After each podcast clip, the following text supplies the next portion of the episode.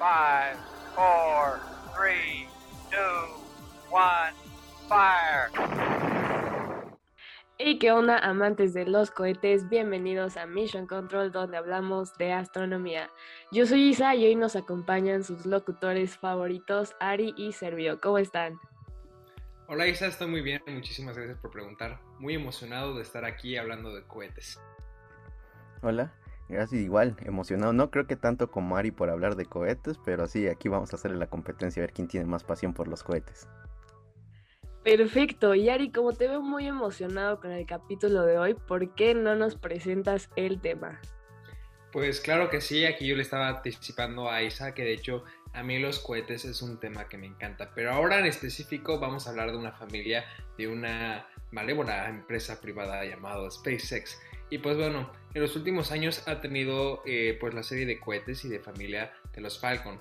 Eh, en 2018 empezó a salir el primer prototipo ya a gran escala, que era el Falcon 9 Heavy, que según la misma página de SpaceX actualmente es el cohete más poderoso del mundo. Entonces estamos hablando de una gran familia de cohetes que tiene una gran importancia al menos en la parte mercantil, porque son los que ahorita se están encargando de llevar gran parte de satélites e incluso astronautas a la International Space Station. Entonces, todo lo que abarca el tema de hoy va desde todo lo que va a ir con, eh, con relacionado a los proyectos de Starlink, de satélites, hasta incluso los cohetes que nos pueden llevar a Marte. Entonces, es un tema que a mí me encanta y pues bueno, a darle con todo. Así es, como ya lo dijo Ari, hoy hablaremos de la familia de cohetes Falcon 9 de SpaceX y todo lo que se ha desarrollado a partir de estos. Pero, Servio, ¿qué hace tan innovador e interesante a estos cohetes Falcon 9? Creo que hay muchas características que los vuelven interesantes a los Falcon, pero creo que algo que me encantó haber descubierto es de que, bueno, ya saben, Elon Musk tiene ideas algo diferentes y además también muy divertidas, ¿no? Entonces Falcon es en inglés eh, el halcón y de hecho Falcon viene por el halcón milenario de Star Wars, entonces de ahí es que este proyecto ya cuando se lanzó en público se le asignó el, nombre de Falcon, ¿no? Entonces es como desde ese inicio ya te das cuenta como la visión que tenía, o sea, quizás no puede viajar a la velocidad de la luz todavía, pero eh, a lo mejor en un punto lo llega, ¿no? Y también algo como creo que el punto más interesante e innovador es que realmente se puede considerar que los Falcon es el primer cohete reutilizable. Si bien en la época de los transbordadores existían los cohetes de combustión sólida que a lo mejor lo recordaban que eran los blancos a, a los lados del tanque naranja enorme, esos, si bien se podían reutilizar en algunos aspectos, realmente eran más bien compuestos, es decir, los rescataban, les hacían múltiples fixes y después los volvían a usar. En cambio, las ventajas del Falcon es que después de haber sido usados una vez que aterrizan, se hace una inspección, pero si no hay fallas ni ningún otro elemento de mayor consideración, se pueden lanzar directamente de nuevo. De hecho, por eso SpaceX se jacta de dejarlos como medio tostados de abajo, ni siquiera le quitan lo quemado del reentry. Sí, sin duda yo creo que una de las principales características que hace al Falcon 9 tan chido es que es un cohete reutilizable y esto también se me hace muy interesante por su diseño, que se integra de dos etapas. La primera que es la que tiene los nuevos, los nueve motores Merlin, que son, que es por el cual se llama Nine, o sea, Falcon 9. No sabía que era por el halcón milenario y se me hizo un dato muy interesante, Servio. Y pues estos son los encargados de dar el impulso inicial y es la, la, etapa que se puede reciclar. Y la segunda, que es impulsada por un solo motor. Y también se me hizo muy interesante leer que hay una interetapa que es pues las que las junta y las que permite que se puedan separar durante el vuelo. Y lo interesante de esta interetapa es que pues es un sistema de liberación y separación de neumáticos que no es explosiva y eso hace que pueda reducir significativamente la huella de residuos orbitales y el riesgo de que pueda explotar. Fíjate que estaba hablando con una amiga y me pregunta, este, que le estaba contando un poco acerca de esta familia de cohetes. Es que primero fue el Falcon 1, luego el Falcon 5 y luego el Falcon 9. Y me dice como, de, ¿por qué? O sea, ¿por qué se saltaron tanto? Y es que no es como un iPhone, sino como tú bien lo mencionas, quizá es por la cantidad de motores Merlin que tiene. Y esto es muy interesante, la característica que hemos estado mencionando que es reutilizable. En matemáticas simples, pues el costo de un lanzador es 60 millones de dólares, de los cuales 200 mil son el costo del combustible. De manera que con la reutilización y toda esta parte que es muy amigable con el ecosistema, pues el costo de un lanzamiento podría reducirse entre 10 y 100 veces por lo mismo que también mencionaba Servio, de que es nada más checar una falla, checar tal, si se tiene que sustituir algo y si no, órale, al espacio otra vez. Entonces es algo que en mí en particular, por el momento, hace que el Falcon 9 hace que sea mi cohete favorito de, de momento. Y pues bueno, luego está su hermano, que es el Falcon Nuevo Heavy, que bueno, ya más adelante hablaremos más de eso. Sí, también aparte de poder reutilizar de nuevo partes del cohete, está también que al poder recuperar esta parte se puede examinar y evaluar pues el diseño, los materiales para poder seguirlos mejorando continuamente y poder tener pues un mejor cohete cada vez y esto también tiene un impacto económico como dijo Elon Musk en una entrevista, pues si lo ponemos a, por ejemplo, como, estábamos hablando el capítulo pasado de la carrera espacial, eh, en cuestión comercial, pues es como vender un avión que, que es reutilizable en comparación a un avión que solamente se puede usar una vez y ya que llega a su destino se estrella en quién sabe dónde. Pues también para poner un poco más de contextualización acerca de qué es SpaceX y a dónde va y de dónde viene, eh, pues bueno, hemos hablado mucho del hombre, del hombre cual por el momento es el segundo más rico del mundo, que es Elon Musk. Toda la idea de hacer esta, esta super compañía, que ahorita sin duda alguna, al menos en cuanto al concepto privado, es la mejor, todo esto nace desde el 2001, que Elon Musk, eh, que, ya, que, poseía una buena cantidad de dinero debido a PayPal, pues bueno, conceptualizó Mars Oasis, que era un proyecto para enviar un invernadero experimental en miniatura a Marte, cultivar plantas en un intento para recuperar el interés público. Y pues bueno, ahorita le estaba comentando acerca de Falcon 9 Heavy, que es básicamente un Falcon 9 pero con dos cohetes al lado. Entonces, esto hace que la carga orbital que pueda llevar a la órbita geoestacionaria o incluso más pues sea mucho mayor. Entonces, estos cohetes realmente es lo que nos va a llevar a Marte y es, su y es la importancia de por qué los tenemos que mencionar. Entonces, pues bueno, también en 2016 Elon Musk dio un discurso en el Congreso Internacional de Astronáutica donde incluso reveló que SpaceX solo podría contratar ciudadanos estadounidenses debido a la clasificación de su sector como tecnología armamentística avanzada. Entonces, también aquí podemos ver lo que estábamos platicando en el podcast pasado acerca de la nueva carrera espacial, de cómo mm, ya no está ese nacionalismo tan marcado, pero todavía está. Sí, a final de cuentas, como he estado mencionando, pues eso de, pues a final de cuentas el cohete tiene que tener ciertas regulaciones, entonces de ahí pues forzosamente se tienen que utilizar las regulaciones gubernamentales Digo, estaría interesante que pudiéramos... De hecho, si hay gente extranjera que trabaja, pero bajo ciertas limitaciones, ¿no? Como estabas mencionando. Y de hecho, algo que mencionaste nada más como para recalcar a los que nosotros nos están escuchando, que es esto de la órbita geosíncrona y también lo de la órbita baja, que a lo mejor han estado escuchando, que son como los principales donde se envían las cosas. La órbita baja es esta que conocemos de la que está dando la vuelta cada 90 minutos y la geoestacionaria es que, o geosíncrona, es de que literalmente va a la, a la, rotación de la Tierra a una distancia considerable, de tal forma que está siempre en el mismo punto, nada más como ahí para retomar que entiendan un poco más lo que dijo Ari justamente. Y de ahí algo interesante es que justamente, si bien hay como puntos donde son más lejanos o cercanos para enviar los cohetes, los Falcons son capaces de enviarlo a diferentes lugares. Y a lo mejor ustedes han visto que hay veces que el Falcon aterriza en la tierra y hay otras veces que aterriza en el mar, ¿no? Y no es únicamente justamente porque, ay, pues se ve bonito que aterrice o se ve emocionante que aterrice en el mar, ¿no? En la plataforma. No, tiene que ver justamente con esto de la eficiencia del combustible, donde al enviar una carga mucho más pesada o mucho más lejos, el cohete no tiene suficiente combustible para regresar a lo mejor a su punto de partida. Entonces el punto más cercano termina siendo en el océano. Entonces es como de, de los puntos de por qué aterrizan luego en diferentes lugares y no siempre en el mismo lugar de lanzamiento.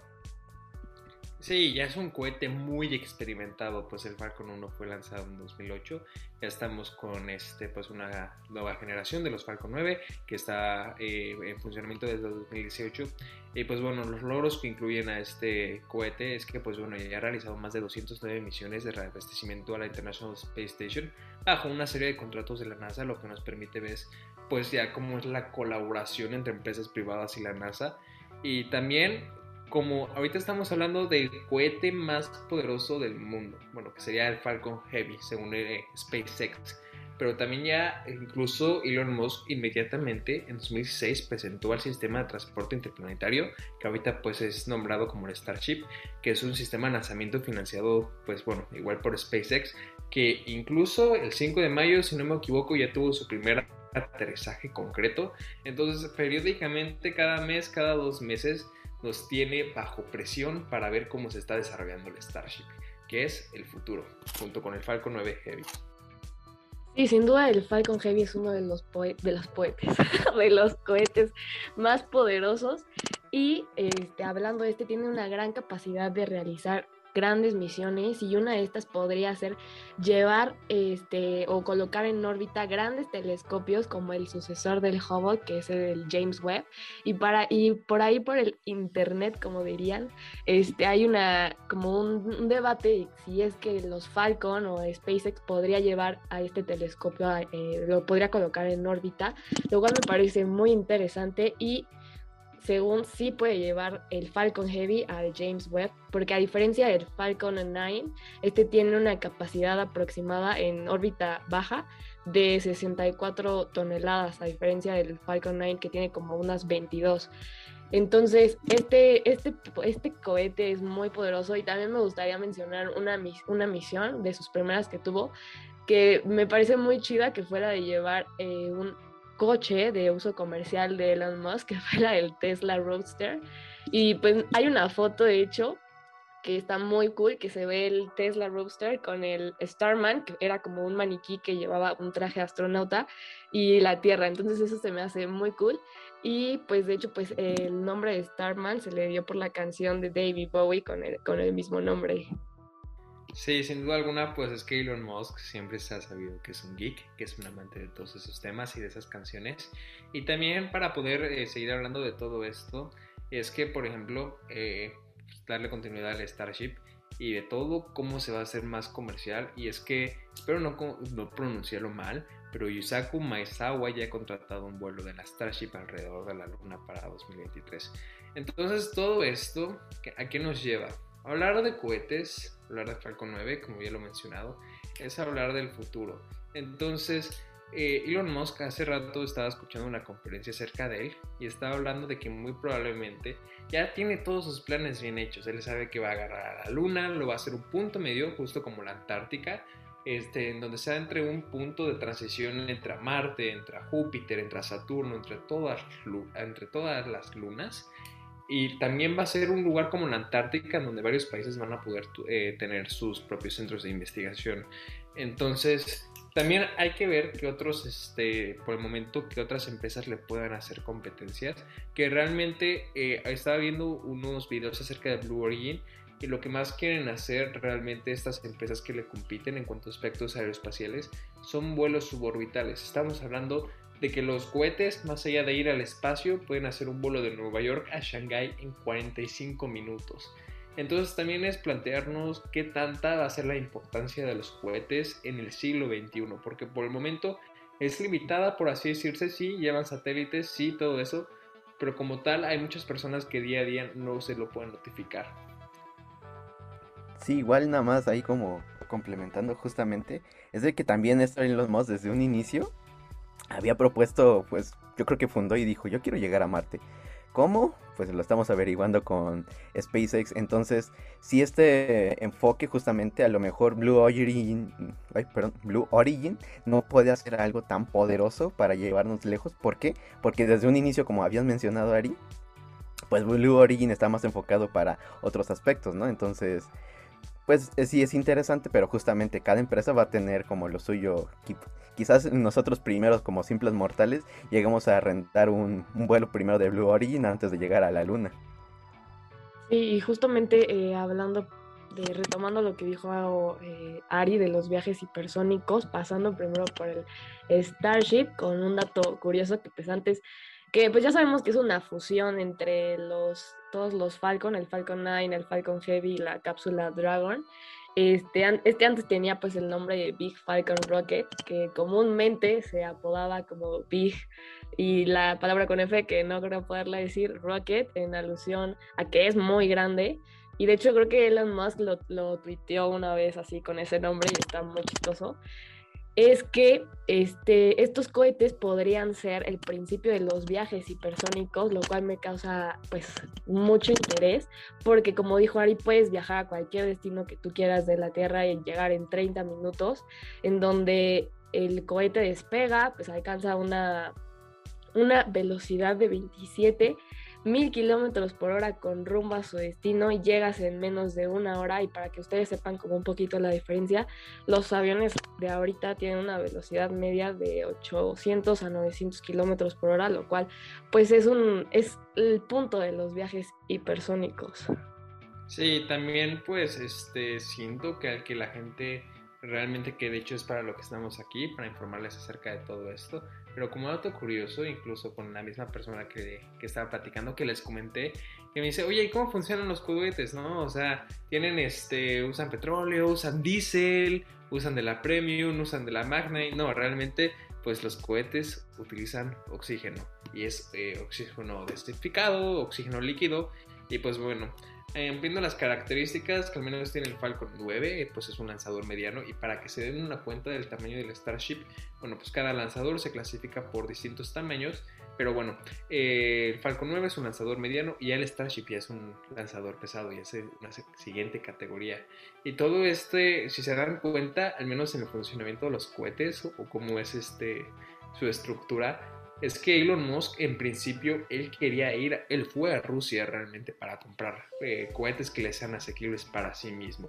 Entonces al volver no tener esas negativas, cuando él realmente decide emprender su propio negocio de cohetes, por así decirlo, lo que ahorita lo ha llevado a llevar junto con sus otros negocios a, ser el segundo hombre más rico del mundo. Y muchos especulan que debido a todo esto sea el primer trillonario de la historia. Entonces, esto y la influencia rusa que tiene Elon Musk es un dato para mí muy, eh, muy interesante a destacar. Y también junto con todo esto, pues el hecho de que, por ejemplo, el presupuesto de la NASA es muy bajo. Se dice que el espacio no genera dinero, pero incluso era un tema que ya mencionamos en el capítulo pasado. Los asteroides pueden dar todos los recursos del mundo. El espacio es la mejor apuesta económica, al menos bajo mi perspectiva, que se pueda hacer a largo plazo. Bueno, ahora hablaremos de la efectividad del Falcon comparado con otros cohetes. Entonces, Sergio, ¿por qué no nos platicas un poco acerca de esto? Sí, de hecho, justamente como ya venimos mencionando, pues el Falcon ya ha tenido varias misiones y han sido bastante exitosas. Y de hecho, pensar que tiene como un récord, bueno, apenas está creciendo, pues ya tiene una efectividad que se compara que está cerca del 98% en misiones completadas y en general de cómo está funcionando los cohetes. Y solo para justamente compararlo con otros proyectos, por ejemplo, el principal cohete, que es el que estaba mencionando, que fue como posiblemente a comprar, son los Soyuz, que son los que venimos utilizando, pues esos son de la década de la Guerra Fría, entonces ya tienen sus años recorridos y estos llevan acumulados casi más de 1700 lanzamientos que son los que reabastecieron mucho tiempo a la Estación Espacial Internacional, y esos tienen apenas una efectividad del 97%.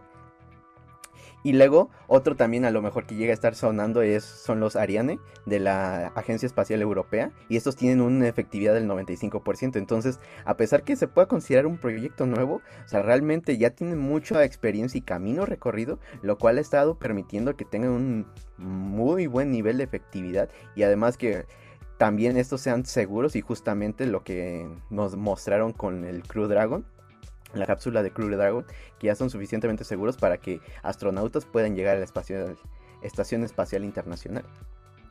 Es muy importante destacar todo este aspecto que ha mencionado Servio acerca de la efectividad de los cohetes, ya que se le conoce muchas tragedias, eh, pues bueno, a todos tipos de cohetes, de todas las naciones, de todos, este, de todos lados.